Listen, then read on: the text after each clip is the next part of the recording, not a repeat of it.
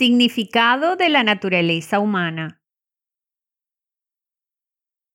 ¿Qué clase de animal es el ser humano? Un simio inteligente, hablador y recto con amor por las posesiones materiales es la respuesta obvia. Pero ¿qué hay del concepto más complejo de la naturaleza humana? Esto es más complicado. Básicamente hablando, ¿la gente es buena o mala? Es una pregunta que se ha hecho sin cesar en toda la humanidad. Los filósofos han estado debatiendo durante miles de años si tenemos una naturaleza esencialmente buena que es manipulada por la sociedad o si tenemos una naturaleza mala que es regulada por la sociedad. La psicología ha proporcionado algunos hechos que podrían transformar el viejo debate. Una cosa que hay que preguntarse sobre nuestros rasgos más esenciales es echar un vistazo a los niños. Las mentes de los bebés son un maravilloso ejemplo de la naturaleza humana. Los bebés son personas con la mínima influencia cultural, no tienen muchos amigos, nunca han ido a la escuela, ni siquiera puede controlar sus propios intestinos pero solo hay que hablar su lenguaje para que su mente sea tan ingenua como una mente humana podría ser. El único inconveniente es que es difícil medir sus puntos de vista debido a la falta de lenguaje. Normalmente pedimos a la gente que participe en pruebas, les damos instrucciones o les pedimos que respondan a las preguntas, lo cual requiere un lenguaje. El bebé puede ser más lindo de tratar, pero su obediencia no es conocida por ellos. ¿Qué puede hacer un psicólogo interesante? Por suerte, para expresar sus opiniones, no tiene que hablar. Los bebés llegan a las cosas que quieren o desean y tienden a buscar las cosas que les interesan por más tiempo. Tales pruebas fueron utilizadas por investigadores innovadores de la Universidad de Yale en los Estados Unidos para proponer una prueba a las mentes de los bebés. Nuestros resultados sugieren que incluso los más jóvenes tienen el instinto de elegir lo bueno en vez de lo malo. ¿Cómo pueden decir eso las pruebas? Imagina que eres un niño. Como tiene un corto periodo de tiempo, la prueba es más simple y más atractiva que la mayoría de los experimentos psicológicos. La escena de una colina verde brillante. Las marionetas son formas recortadas con un triángulo tambaleante. Un palo de ojo, un círculo y un cuadrado, cada uno en sus propios brillos. Era una especie de espectáculo de marionetas. Lo que apareció después es una obra corta, cuando una de las formas trató de subir la colina, luchar y caer de nuevo. Luego, los otros dos tipos se involucraron, ya sea apoyando al escalador de la colina empujando hacia arriba desde atrás o empujando al escalador hacia abajo desde arriba. Ya hay algo fantástico, emocionante aquí. Todos los humanos deberían ver los eventos de la obra. Las marionetas son solo tipos. No hace sonidos humanos o muestras emociones humanas, solo pasan. Pero todos leen estos gestos a propósito y exponen sus personajes. Se puede argumentar que esta lectura de mentes, incluso en los niños, muestra que creer en otras mentes es parte de nuestra naturaleza humana. Lo que sucedió después nos enseña aún más sobre la naturaleza humana. Grandes expectativas. Después del espectáculo, los niños podían elegir entre alcanzar la ayuda o la forma del obstáculo, y resultó que podían alcanzar al ayudante mucho más. Esto puede explicarse Si se leen los acontecimientos en relación con las motivaciones, las formas no se mueven solo al azar, sino que han demostrado que la forma que empuja hacia arriba ayudará y por lo tanto es agradable, y la forma que empuja hacia abajo causará problemas y por lo tanto es desagradable. Tales hallazgos también fueron verificados por los investigadores. Los niños vieron una segunda escena en la que el contorno del escalador eligió moverse hacia la forma de ayuda o de la obstrucción. En cada uno de los dos casos, el tiempo que los niños pasaron mirando mostró lo que sentían sobre la prueba. Cuando el escalador fue al desafío, los bebés aparecieron aún más largos de lo que el escalador se movió al asistente. Tenía sentido cuando los bebés se sorprendían cuando el escalador llegaba al obstáculo.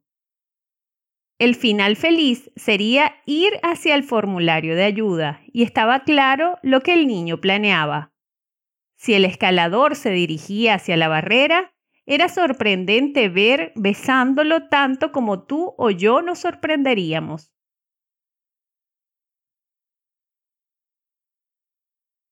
La forma de darle sentido a este hallazgo es si los niños tienen suposiciones sobre cómo funcionaría la gente a través de sus cerebros preculturales. No solo vemos la motivación como el movimiento de las formas, sino que preferimos la motivación a desafiar la motivación. Esto no resuelve la cuestión de la naturaleza humana. Un cínico argumentaría que solo demuestra que los niños tienen un interés en sí mismos y esperan que los demás sean iguales. Pero al menos muestra que el deseo de tener un sentido al mundo en términos de motivos y una simple tendencia a elegir intenciones positivas en lugar de hostiles están fuertemente ligados a la esencia de nuestra mente cambiante. Esta es la base sobre la que se construye la moralidad adulta. En resumen, se puede decir que las inclinaciones humanas no son exclusivamente egoístas. La amabilidad y el altruismo han sido valorados evolutivamente en los amigos e incluso los niños a veces tratan de ayudar. Existe la naturaleza humana, hay muchas diferencias culturales y personales entre las personas, pero ¿tienen las personas algo intrínsecamente en común? No existe la naturaleza humana.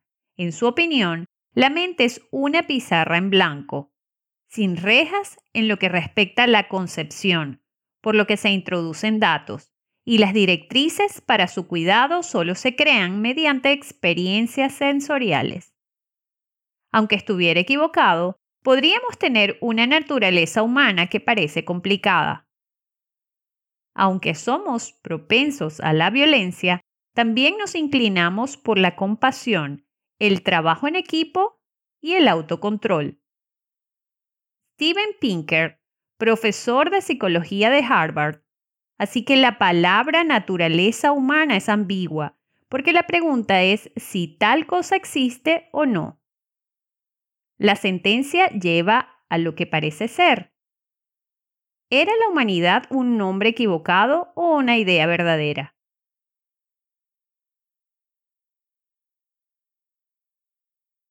¿Es la naturaleza del hombre un animal? La biología ve a las personas como otra especie animal más, una con el mayor intelecto y el orden más alto, como animales, aspiramos a satisfacer nuestras necesidades innatas de comida, bebida, refugio y sexo, así como una necesidad fundamental de comodidad física y de evitar el dolor. En el gen egoísta, el biólogo Richard Dawkins señala que nuestra composición humana debe haber tenido una naturaleza egoísta, para ser lo suficientemente saludable para vivir a lo largo de los siglos. Por otra parte, aunque lo hemos hecho en detrimento de otros debido a los logros de nuestros predecesores en la satisfacción de sus necesidades corporales, es difícil ver cómo todo el cuadro puede ser de este tipo de esencia humana. A los biólogos les resulta difícil describir el altruismo y la empatía de algunas personas después de los desastres naturales, lo que requiere un aspecto de autosacrificio. ¿Es la naturaleza humana básicamente buena? Un famoso filósofo chino, Mencio, pensó que la bondad surge de las ofertas humanas innatas hacia la benevolencia y la riqueza, por ejemplo. Argumentó que el mal comportamiento de un individuo más que su constitución se debe a un ambiente insalubre. El humanismo secular contemporáneo tiene un punto de vista similar. Por ejemplo, se cree que la gente se dedica al crimen por la pobreza o porque se ajusta a su subcultura delincuente. El humanismo demuestra la creencia en la bondad inherente de la naturaleza humana, al centrarse en la importancia y la eficacia de los seres humanos. Sin embargo, en vista del comportamiento inhumano y humano de la gente, es difícil mantener este punto de vista. La naturaleza humana es potencialmente violenta y destructiva, potencialmente organizada y positiva. ¿Es la naturaleza del hombre inherentemente mala? Por Margaret Mead, antropóloga cultural. Ambas religiones tienen la creencia de que la verdadera naturaleza de las personas es falsa. Sin embargo, la definición se acerca a lo que yo veo como una versión extrema del pecado original en la doctrina cristiana ortodoxa la Iglesia Católica y la mayoría de las denominaciones protestantes creen que todas las personas nacen con una condición pecaminosa como resultado del pecado de Adán. Este desorden ha sido definido en muchos aspectos, desde una propensión al pecado, pero sin culpa colectiva, hasta algo tan extremo como la depravación total o la culpa universal por el error colectivo de todos los humanos. En mi opinión, esta teoría ha contribuido a un abrumador sentido personal de culpa y abnegación. Otra teoría es que nuestro estado normal es ser conscientes de que somos una entidad separada, autocontenida, con nuestra propia mente y cuerpo. El efecto es una tendencia general de autoorientación. Parte de nuestra composición es, por lo tanto, una preocupación natural por las propias necesidades. Esto puede ser algo positivo, como con el autodesarrollo de las habilidades sociales o la autorreflexión de los sentimientos internos. El problema es que si no estamos en guardia, puede significar autocomplacencia y una actitud egoísta. Así que no nacemos intrínsecamente malos ni básicamente buenos según este tipo de vista, sino que nuestra naturaleza humana consiste en patrones tanto positivos como negativos. Otra excepción al deseo puramente natural de la naturaleza humana surge del razonamiento religioso sobre las facultades claramente humanas. La teoría se remonta a los antiguos griegos. En las obras de Platón y Aristóteles, el alma humana tiene una esencia dividida. Otro aspecto es el humano y moral en particular. Otro segmento es el hogar de impulso o intereses como los animales. De manera similar, nosotros los seres humanos, en comparación con los animales, somos capaces de pensar con autonomía y discernimiento moral. O por lo tanto, ser humano es ser libre y pensar y elegir racionalmente. Trata de entender las cosas que es la naturaleza humana. Así que cuando estamos en un estado de cosas, normalmente tratamos de razonar a través de él. ¿Qué es más humano que la capacidad de despreciarnos a nosotros mismos, por así decirlo, a nuestros sentimientos y pensamientos y aplicar principios éticos? Si queremos, nos permite comprender más profundamente las cosas significativas y valiosas. No hay ningún animal que tenga esta existencia autoconsciente y reflexiva. Por lo tanto, los humanos no necesitamos imitar ciegamente las respuestas instintivas y condicionadas. Alternativamente, tenemos la libertad de seguir algunas de nuestras inclinaciones naturales en esta o aquella dirección. Deben cultivar cualidades humanas potenciales como la empatía, la compasión y la amabilidad hacia los demás. Pero, ¿por qué sucede esto? Una solución es reconocer en nuestras vidas lo que viene de afuera, pero puede estar presente en nosotros el origen divino de todo lo que es bueno.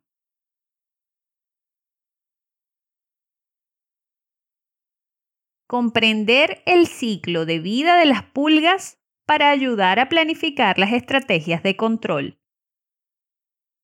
Una comprensión básica del ciclo de vida de las pulgas es útil cuando se prepara una estrategia de control de las pulgas y cuándo se puede necesitar más medidas de control. El ciclo de vida de las pulgas es el proceso básico de la vida de los insectos, que incluye cuatro fases principales. Las pulgas femeninas adultas ponen huevos de flores en el gato.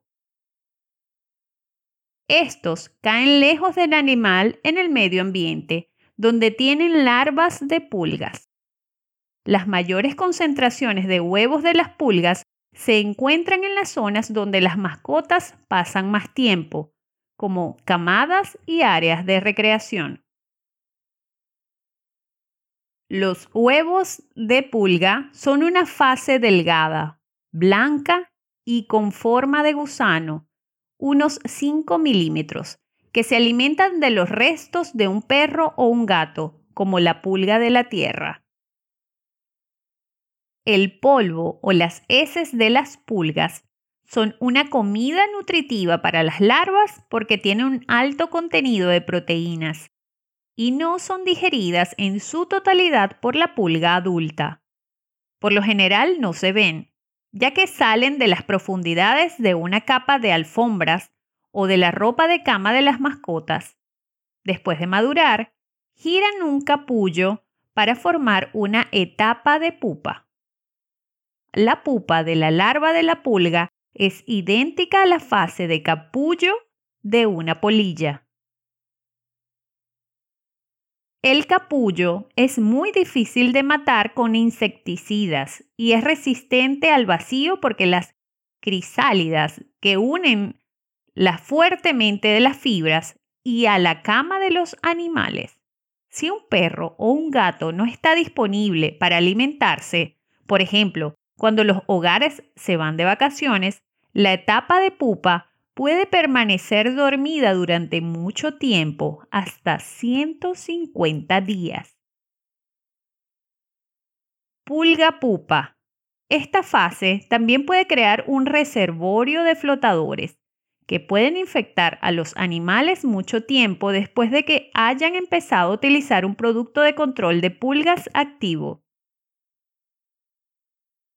Las pupas necesitan los estímulos adecuados, como la vibración y el dióxido de carbono del objeto que pasa para salir del capullo. Cuando esto sucede, saltan y se abalanzan sobre el animal rápidamente. Si la familia está de vacaciones y la casa está vacía con un número de pulgas hambrientas, las pulgas sin refinar flotarán simultáneamente y se pegarán a los animales e incluso a los humanos. Las pulgas adultas saltan a un animal como pulgas inmaduras que se alimentan muy rápido y suelen adherirse al animal en un minuto. Estamos listos para comer durante las primeras 24 a 48 horas. Esta alimentación prolongada es necesaria para proporcionar las proteínas y la energía necesaria para la preparación y puesta de los huevos está lista para poner huevos una vez que la pulga de la mujer ha estado en su animal durante 36 a 48 horas. Durante un máximo de 100 días, colocará unos 20 huevos por día en el pelaje de las mascotas, lo que supone unos 2.000 por cada persona. Entonces, cuáles son algunos consejos importantes sobre el control de las pulgas que podemos aprender de una investigación del ciclo de vida de las pulgas. Si esperas hasta que veas muchas poleas, pides problemas antes de usar un producto control de flotación de efectivo. Cada hembra ha puesto 20 huevos cada día, así que ya tienes un mundo infestado cuando empiezas el tratamiento.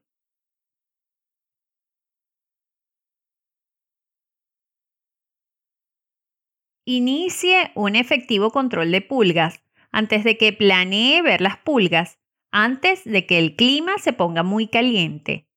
No se sorprenda si ves gripes durante semanas, hasta ocho semanas, en sus animales después de que empiece a utilizar un artículo eficaz para el control de las pulgas. La etapa de pupa puede durar hasta 100 días sin tomar ninguna comida de sangre, por lo que puede haber una gran cantidad de pelusa preemergente separando hasta saltar sobre su perro. Ambas pulgas en el mundo también tienen que pasar por su ciclo de vida y convertirse en flautas adultas inmaduras que infestan a su mascota antes de ser asesinadas. La etapa de pupa es muy resistente a los productos químicos y por lo tanto será mucho más importante centrarse en el uso de producto activo de control de pulgas en los animales que tratar de controlar las etapas de vida en el campo. Si su casa o su patio están llenos de pulgas, no limite los movimientos de su mascota tratada. Cuando piense que hay un horrible problema de pulgas en el dormitorio de su mascota, por favor, siga dejando entrar a su mascota un perro bien tratado se convierte en un matapulgas móvil. Si no se permite a su mascota en un área infestada, las pulgas hambrientas intentarán un suministro de sangre alternativo, ya sea usted, su familia o sus compañeros. Sin embargo, sabemos que los huevos de pulga se están acumulando donde su mascota pasa la mayor parte de su tiempo, asegúrese de centrarse en la limpieza y la aspiración de estas áreas. Asegúrate de que el uso de un elemento de control de pulgas activo esté optimizado. Asegúrate de dosificar correctamente a tu mascota y sigue todas las pautas de la etiqueta del producto. Si tiene alguna de estas ideas de su experiencia en el ciclo de vida de las pulgas, debe estar bien posicionado para manejar estas pobres plagas. Buena suerte en la guerra por tu pulga.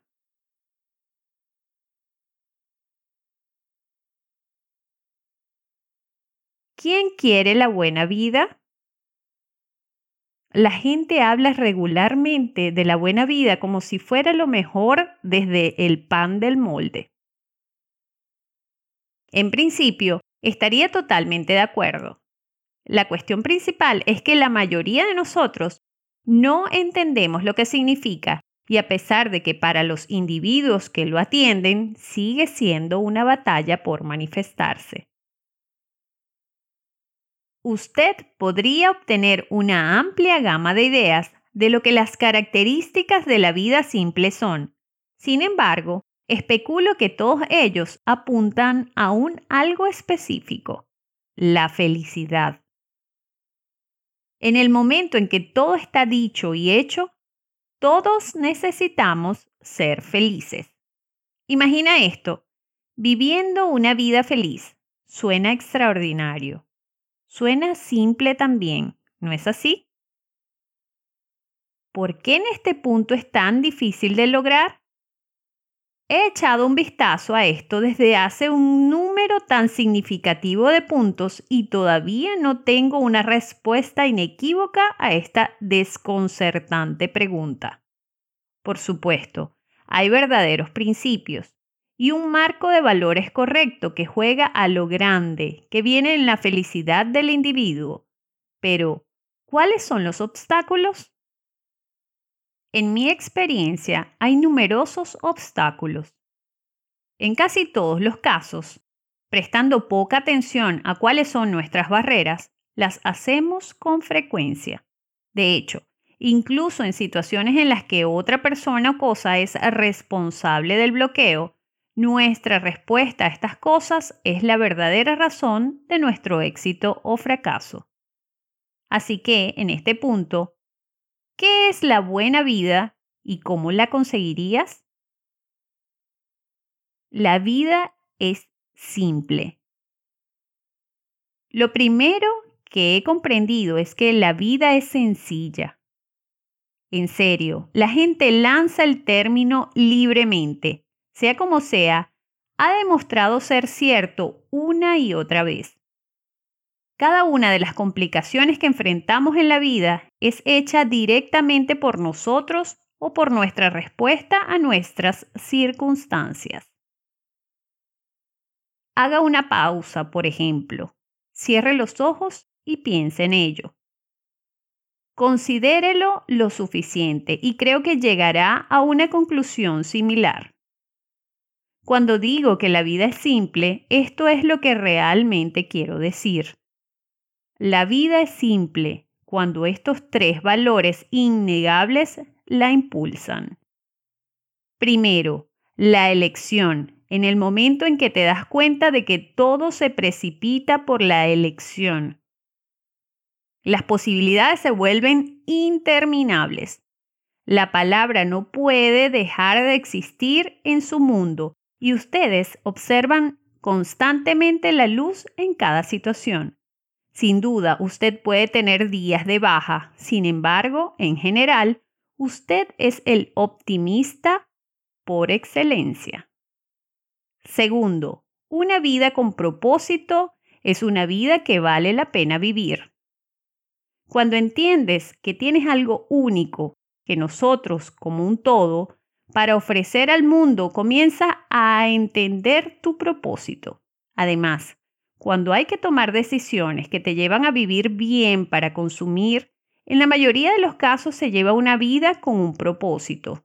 Nada es más satisfactorio que saber que lo que haces tiene valor y estás aquí, que es como debe ser. Tercero, la vida de los demás es simple cuando servimos a los demás. Cuando tomamos decisiones que nos llevan a cumplir con nuestro verdadero propósito y ese propósito hace y distribuye el valor de los demás, estamos viviendo genuinamente una vida plena, una vida simple, una buena vida. No puedes abandonar una increíble herencia en este mundo si nadie más que tú está en una situación ideal por haber estado en ella. En el momento en que estos tres valores se basan y se dirigen los principios correctos, cuando se cumplen las leyes naturales, la vida es buena. ¿Qué nos detiene? Todo. En el momento en que nuestras elecciones y acciones no están impulsadas por nuestros valores fundamentales, principalmente los tres anteriores, y se basan en el principio correcto, la vida inmediatamente termina complicada. El reto a que piense en cualquier situación en la que se haya decidido por opciones que no se ajusten a sus valores fundamentales y que no respeten las leyes naturales y le garantizo que encontrará alguna complicación. La vida nunca será sencilla mientras estemos desalineados. La negatividad se propaga más febrilmente cuando estamos desequilibrados. Engendra frustración, temor, indignación y deseo, entre otras numerosas emociones pesimistas.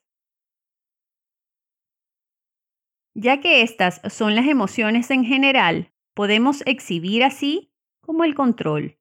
Es preciso afirmar que lo principal que nos impide vivir una buena vida somos nosotros. Tú eres el que te detiene. Si te cuesta creer esta simple verdad, la buena vida, sin duda, seguirá escapándose de ti. Somos traídos al mundo con todo lo que tenemos para vivir una vida abundante. En realidad, todos estamos destinados a ser como tal. No importa de dónde eres o cómo te criaste. Puedes elegir tu propio camino. La vida es lo que haces y no la otra ruta alrededor. Independientemente de a quién o qué culpes por tu posición en la vida, si continúas, te garantizo que nada cambiará para apoyarte. Usted es simplemente el que está robando las fortunas de su vida. En el momento en que te des cuenta y creas en esta simple verdad, experimentarás un cambio inmediato, significativo y positivo en tu vida. De nuevo, estoy seguro de que tendrás días horribles, como todos nosotros.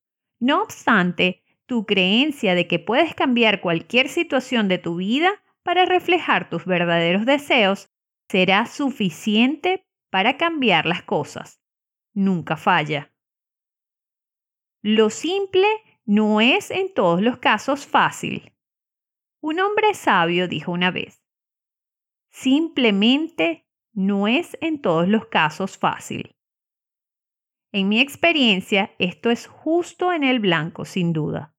Por ejemplo, nosotros, como un todo, nos damos cuenta de que debemos comer saludablemente, pero entonces la parte más significativa de nosotros no lo hace como tal. Algunos de nosotros somos más escandalosos que otros. Pero estoy seguro de que todos hemos sucumbido a nuestras papilas gustativas a pesar de que nos dimos cuenta de que deberíamos declararlo. En otros casos, numerosas personas fuman porque se sienten mejor mientras lo hacen. Por supuesto, todos se dan cuenta de que fumar es terrible para ellos, pero aún así lo hacen a pesar de que saben que les quita mucho tiempo de vida. Ambas son verdades simples que todos conocemos. Sin embargo, a un número tan significativo de nosotros nos resulta tan difícil hacerlo simple. Simplemente no es tan fácil.